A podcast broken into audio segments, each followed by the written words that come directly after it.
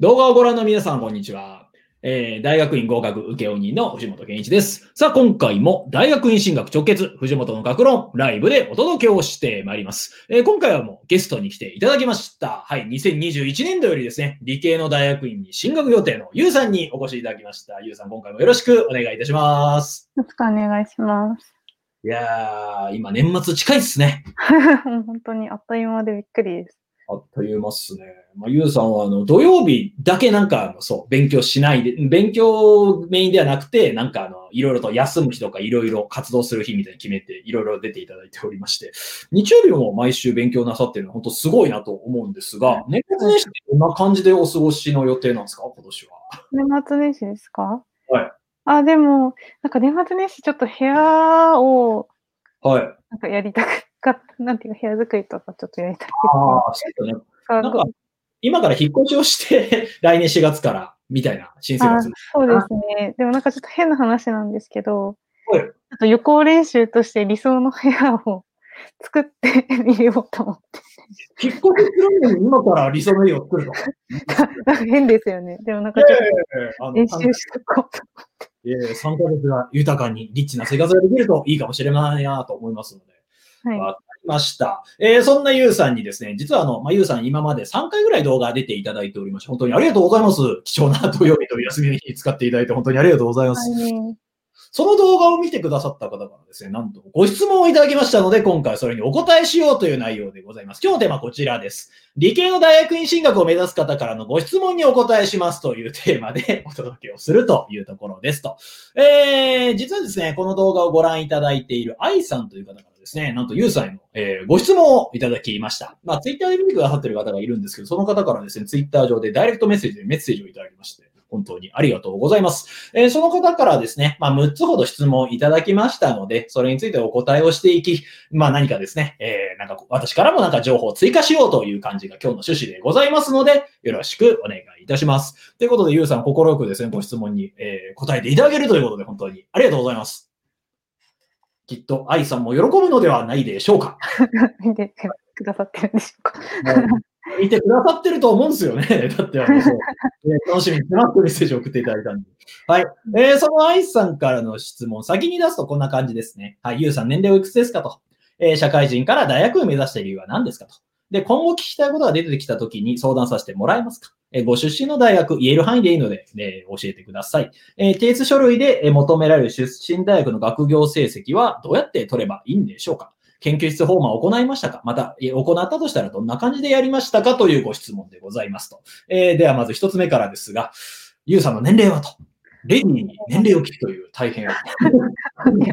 いいのかな、まあ何年目でしたっけ、ゆうさん、そういえば。今働き始めて4年目ぐらいです。あ、4年目ぐらいですよね。4年目の、あ、4年目も終わるのか。です。4年目です。なるほど。はい。えー、ということだそうですよ、愛さん。はい。でまあ、多分すぐわかると思う。はい。そんな感じ。社会人から大学を目指した理由。そうですよね。これって前の動画でも何かお話しいただいていましたけども。あ、そうですね。多分はい一番最初のやつはいはい。で。あまあ、でもシンプルに言うと、研究に挑戦してみたかったから、割るって。シンプルな感じなんですが、もともと学、うん。うん、あもともと学部でちょっと研究に触れて面白かったなと思って、社会人もやりながら、と大学の先生にちょっと無茶言って研究生として在籍させてもらって、うんうん。研究に始めてみたんですけど、やっぱり時間的なものとか、立地的なものとか、先生もダイレクトに自分の分野の人じゃなかったので、あ進まないな、みたいなのと、やっぱり、うん、あとなんか結構トップレベルの研究室に訪問したときに、やっぱりこの世界に挑戦してみたいなって思ったことが大きなきっかけで、もう大学院ってどっぷり研究やってみたい、挑戦してみたいって思いました。これでも理系ならではかもしれませんよね。まあ何かというと、ね。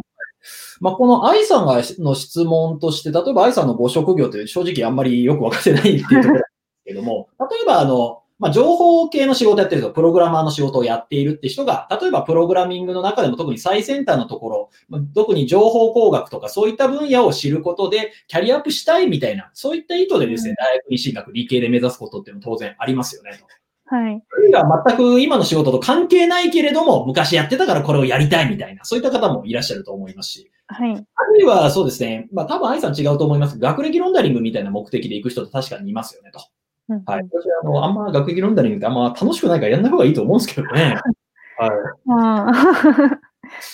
う んえーそれはともかくとして、でもなんかそういう目的に応じてっていうのは当然ありますけれども、はい。えー、ユウさんの場合はなんとですね、その研究の魔力といいますか、そういった、工学心や、工学心から、はい、やむにやまれずみたいなところで、なんかその思いがやっぱ本当素晴らしいなって思いますね。うん、まあ、ちょっとリスキーですけどね。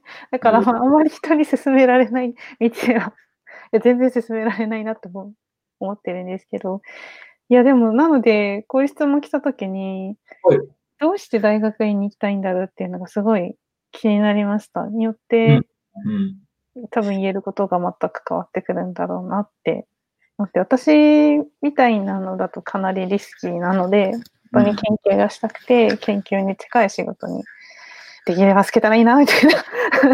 だったら本当にリスキーなので、本当にいいんですか？みたいな感じなんですけど。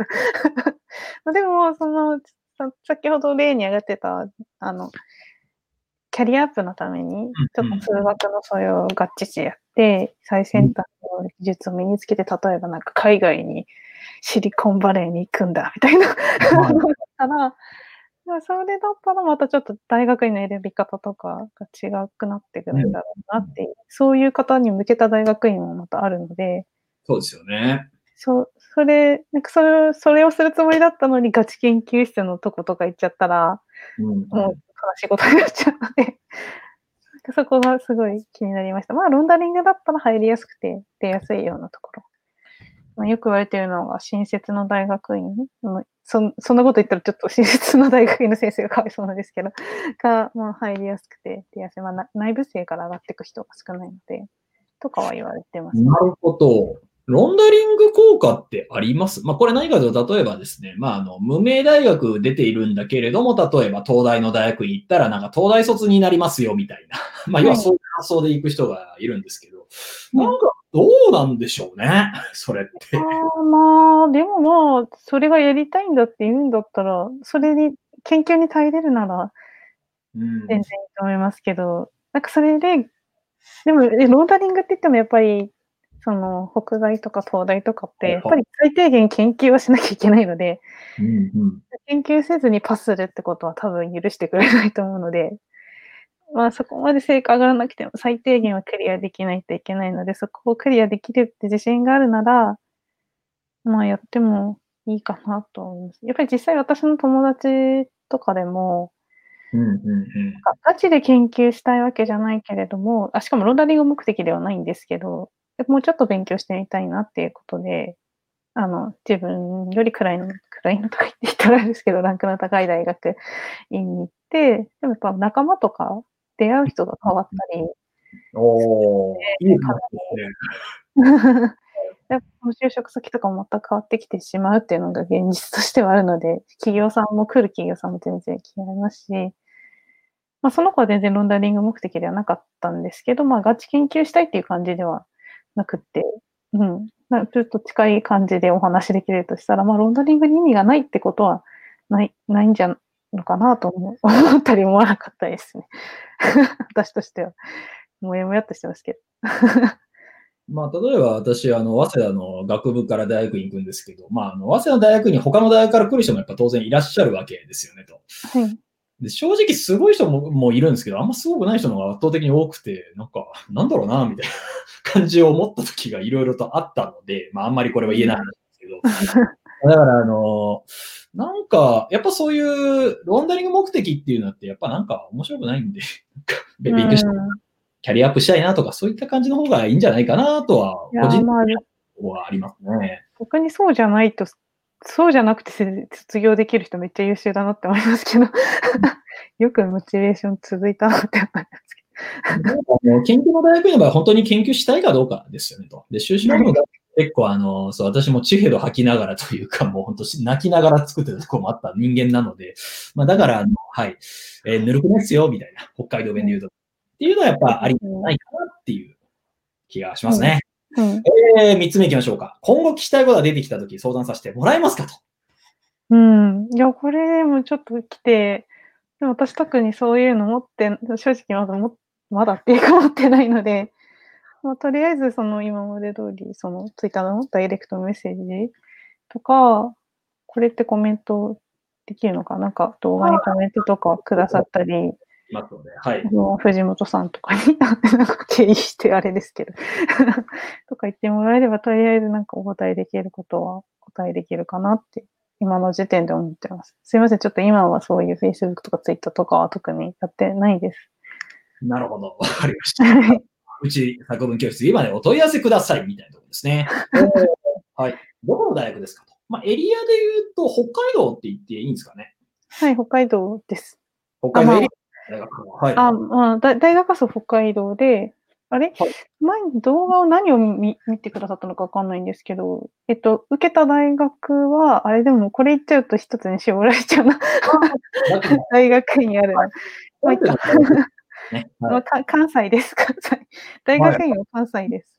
ああ、そうそうですね。はい。わかりました。えー、提出書類で求められる出身大学の学業成績や出身大学の図書館などで発行するようなものなのでしょうかと。これ学業成績って、これどうやって取ればいいんですかね？いや、これでも普通に多分大学ごとにちょっと違うかもしれないんですけど、私の場合だとジムに行って、学業成績くださいって言って、じゃあお金払ってねって言って、印刷代払って、手間賃払って、はいって出してもらいました。まあ、うちの場合だと、あの、なんていうか、機械みたいなのがあるんですよ。はいはい、で、そこに成績書発行卒業生みたいなところがあって、そこにチャリンチャリンってて、ピッとして、それを自分に言ってて、はい、待っててねって言って発行してもらいました。でも大体とりあえずジムに問い合わせれば何何かかしらこうすればいいよっていうのは答えていただけると思います。これ結局、まあそうですね、業務課とかに電話したりとか、まあジムとか学生に電話したら、割とすぐ対応してもらえますね。はい。だから、あの、うん遠く、自分の出身大学が遠くにある場合とかも、まあ、例えば、あの、まあ、郵送そういうことなんだたりもしますと。まあ、ただ、時間かかるんで、例えば、あの、郵送、例えば明日出さなきゃいけないときに、なんか、あの、明日まで届い、届きますかみたいな。うんうんうん。無理だと思うので、だから、時間の余裕を持って、成績書の、えー、依頼をするというのが大事ですよね。そうですね。あ、そっか、遠方とかに住んでたら確かに問い合わせて、郵送していただけますかって早く聞いた方がいいと思います。で、こういう書類って意外とあの、後々でまとめてやろうと思ってると、例えば今年も年末年始が来ますけれども、大学のジムがもうお休みの期間に入りましたとか。うん、いや、そうなんですよね。ジムの時間、はい、うち特に学部がちょっと離れたところにあって、はいはい、はい、ジムの時間がそこだけすごい短くて大変なので、大変だった思い入れがあるので、確認、よく確認した方がいいと思います。早め早めに。そうっすよね。大学って言っても、例えばキャンパス一つだけじゃなくて、例えばいっぱいあると。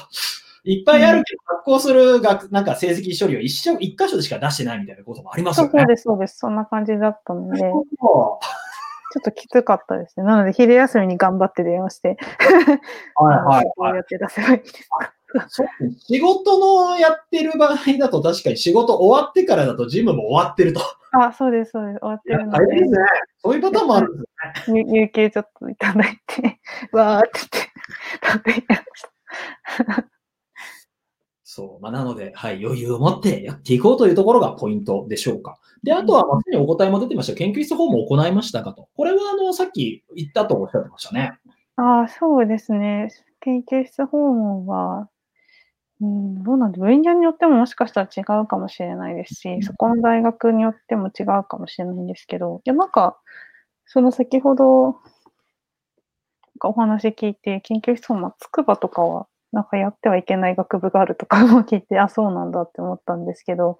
大学だとそういうケースもあったりしますね。うん、多分まあ公平性を期すかはい。うん、まあ、禁止されてないんだったらやった方がいいんじゃないかなって私は思うんですけどね。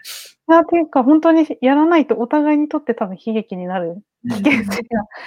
あの大学と違って勉強じゃなくて、どっちかというとなんか師弟関係に近いところがあるので、先生っていう、先生の相性が、うん例えばいくらやりたい研究分野をやってるところでも、なんか厳しい先生がいいんだっていう人のところにちょっと優しい感じの先生のとこ行っちゃったら進まなくなっちゃったりとか、逆に優しい、厳しいと嫌だとかいう人がそういうところに行っちゃったりして、なんかうまくいかなかったりとか、なんか一人一人にテーマを持たせてくれるところとか、チームでやるのを大事にするとか、なんか自分に合うところって、なんか自分で合うところを選ぶのがすごい大事だと思うので、大学院って。まあ、せっかくその社会人から行くんだったら、全部フラットに選ぶっていう段階になると思うので、内部の人だと自分のところか、他のところかってなると思うんですけど。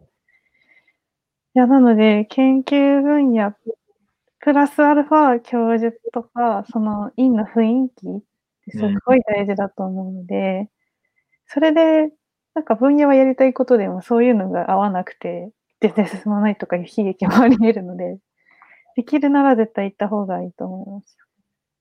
わかりました。で、この研究室訪問、私も実は以前動画を撮ったことありまして、これ本当大事なんですよねと。まあ、なんでかというと、サバチカル撮る人っているんですよ、たまに。サバチカルってありますよね。サバチカル？なんか研究休暇。要は何かというと、例えばあの国立大学とかの場合、10年ぐらい働いていたりすると、1年間、まあ、研究休暇、つまりあの、まあ、授業を教えなくていいよと。へー。やってくださいみたいなものが取れたりするんですよ。あで、これ実あ際もですね、北大を目指している大学院をめ、北大の大学を目指している、まあ、学生さんに対して、あの、アドバイスしたときに、まあ、その方、研究総門行ったらですね、ああ、俺、来年1年間休みなんだ、みたいな話が出て、だったら受け入れるよ、みたいな話が出たそうなんですよね、と。うん。で、これ結構大事なところで、例えば修士1年目その指導教員いないっていうので、本当研究できるんだろうか疑惑があったりするわけですね。そうですよね。特に内部生とかからじゃないと仲間もゼロからって状態だと思うので、そうですよね。は。かないり厳しいですよね。あと、あの、形でたまにあるのは、あの、来年体感します、みたいな、分かってる。ああ。うんうん。あるいは、あの、年配の教授のとこ行くときによくあるのは、修士は見れるけど、博士見れませんよ。ああ、私も実は同じです。ああ、やっぱある。確認されま、うん確認していただきました。大丈夫って、博士までは見れないけどね、みたいな。心配していただきました。っていうことは、これ逆に言うとですね、その、だから3年目で入れ替わるということは、3年目で全然違う人が来て、見ず知らずの人が、向こうからするとなんか全然よくわかんないけど、前の前任者の残していた印象を見なきゃいけないと。うん。これって辛いよな、みたいな。うん。で、私もあの、大学院にいた時ですね、だから大学院の教員が、まあ入れ替わるパターンってあるんですよね、定年退官とかで。うん。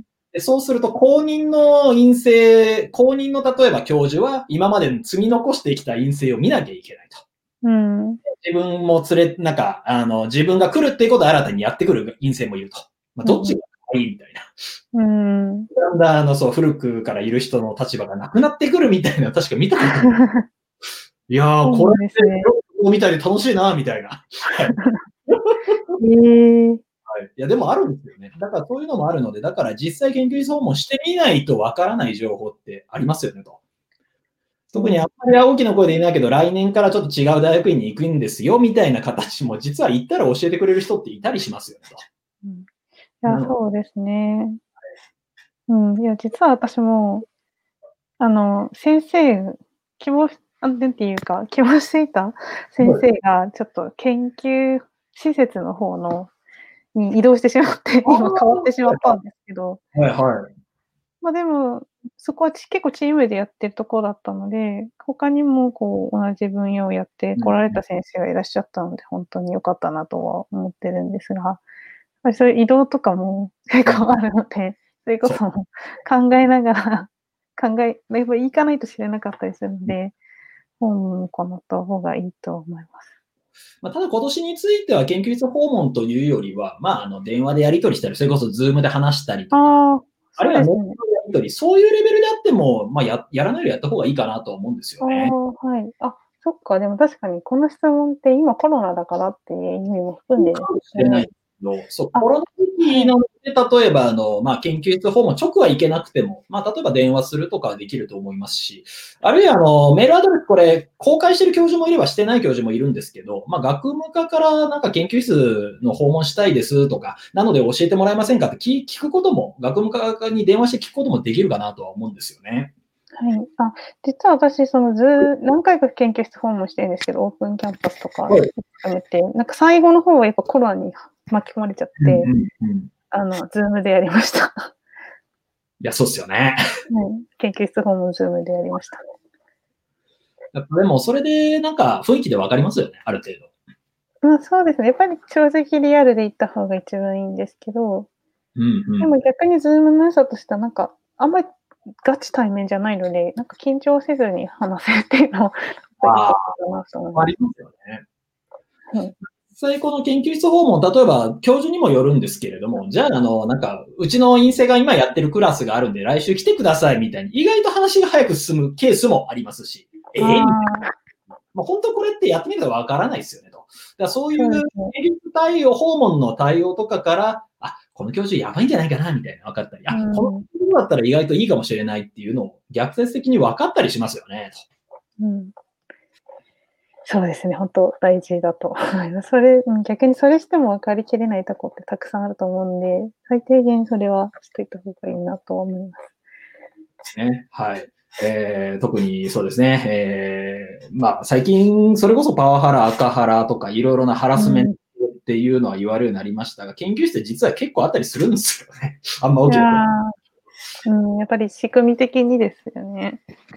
やっぱ先生がトップでってはなると、先生の権限でちょっとどうでもできちゃうようなところもあるので、いい人だったらいいですけど。北海道を代表する有名な大学でも総長変わりましたからね。ああ、よかった、ご存知なんですね。あの、うちの裏にある大学でいいんですからね。はい。はい。えー、という結構ところで、アイスさん、こういった形でよろしいでしょうかと。はい。いう感じで。はい。ちょっとここからまとめていった後ですね、最後にゆうさんからありがたいお話をしていただいて動画を締めていきたいと思いますが。はい。えー今回ですね、理系の大学院進学を目指す方からのご質問にお答えしますということで、すいません。あの、ゆうさんに質問なのに私がだいぶ出しゃばってしまって、本当に申し訳ないなと思い はい。えー、愛さんという方からいただいたご質問を、えー、ゆうさんにお答えいただきましたと。まあ、結構これですね、まあ、実際大学院行こうと思っていても、よくわからないで困ってる方も多いと思うので、まあ、だから愛さんの質問をきっかけにですね、まあ、ちょっと大学院進学ってどういうものなのかなと、社会人からでもいけるのかなみたいな方の、まあ、お悩みの解決につながっているんじゃないかなというふうに思います。えー、まあ、ゆうさんの年齢とか、まあ、これは秘密みたいな感じで、まあ、社会人4年目ですよと。で、社会人から大学を目指した理由、これは研究の、えーやむにやまれぬ工学心ですね。はい。えーで、今後聞きたいことが出てきたとき相談させてもらえますか？はい、うちに、うちにお問い合わせください、みたいな。すみません。で、北海道エリアの大学から本州の大学を目指されるというところ。えーそして提出書類で求められる学業成績。これはまあ大学の、ご出身の大学に電話して聞いてみていただくと、まあ、行かなくても送ってくれるケースはありますので、で、なおかつ早めに取り寄せていただくのがいいですよと。で、研究室訪問を行いました。で、逆に行わないとやばいかもしれませんよ、みたいなお話をしていただいたわけでございますね。えー、ゆうさんから何か、ここまでで補足といいますか、ありがたいお言葉ありますでしょうか？ありがたい言葉。ありがたいお言葉。ででもなんかそういうふうに検討するっていうところが、なんかすごい挑戦心が 溢れてると思うので、結局まあ行かないってなっても全然構わん、なんか考えたことにすごい意味があるんじゃないかなと思います。めっちゃ上から目線ですけえー 先輩としてですよね。はい。ど。まあでも今回に限らずですね、まあ、大学院進学って意外と情報戦なんですよねと。で、これあの、うん大学で有利なゲームなんですよね、大学院進学って。なぜかというと、うん教授の裏情報とかも知ってるわけですし、どういう試験が出るっていうのを先輩に聞きゃ教えてくれるんですよね。うん、まああと授業でやっぱりやったようなやつが出ますからね。そうなんですよね。だから、うんしょ うがないですけはい。で、あとはだから、あの、まあ、だから来年あの教授いなくなるらしいぜみたいなのって大学の内部にいると分かっても、外の社会人で分からないと。まあ、だからこそ情報をできる限り集めていくって大事ですよねと。まあ、だからこそこの YouTube とかを大事にしていただいたり、またですね、えー、なんか、まあ、ゆうさんに限らずですね、なんかそういった、えー、先輩の、えー、お話を聞いていくというのはすごく役に立つのではないかなというふうに思いますので、どうぞよろしくお願いいたします。最後、ゆうさんから何かありますか？いや、うん。頑張ってください。はい、ありがとうございます。ということで、愛さん頑張ってくださいというところで、この動画締めさせていただければと思います。えー、今回のようにですね、まあ、ゆうさんに何かこういうの質問したいなっていうことありましたら、ぜひですね、お気軽に、まあ、下のメルマガに返信いただいてもいいですし、まあ、LINE 登録で LINE からご連絡いただいても構いません。えー、またですね、えー、この動画のメッセージ欄であるとか、まあ、そういったところで送っていただいたり、えー、Twitter で送っていただいても特に問題ございませんので、またお気軽にご連絡いただければと思います。えー、こういった形の情報発信、定期的にや,、ま、やっておりますので、ぜひですね、こちらからまた見てていただくほか、いいねボタン、チャンネル登録ボタンもお願いできればと思います。そして今回最後はですね、えー、ご覧いただきまして皆様大変にありがとうございました。そしてゆうさん、お忙しいところ参加いただきましてありがとうございました。そして、愛さん、あの、えー、何かこういう感じでお答えになっていればいいなというふうに思っております。ということで、今回も最後までご覧いただきまして大変にありがとうございました。ありがとうございます。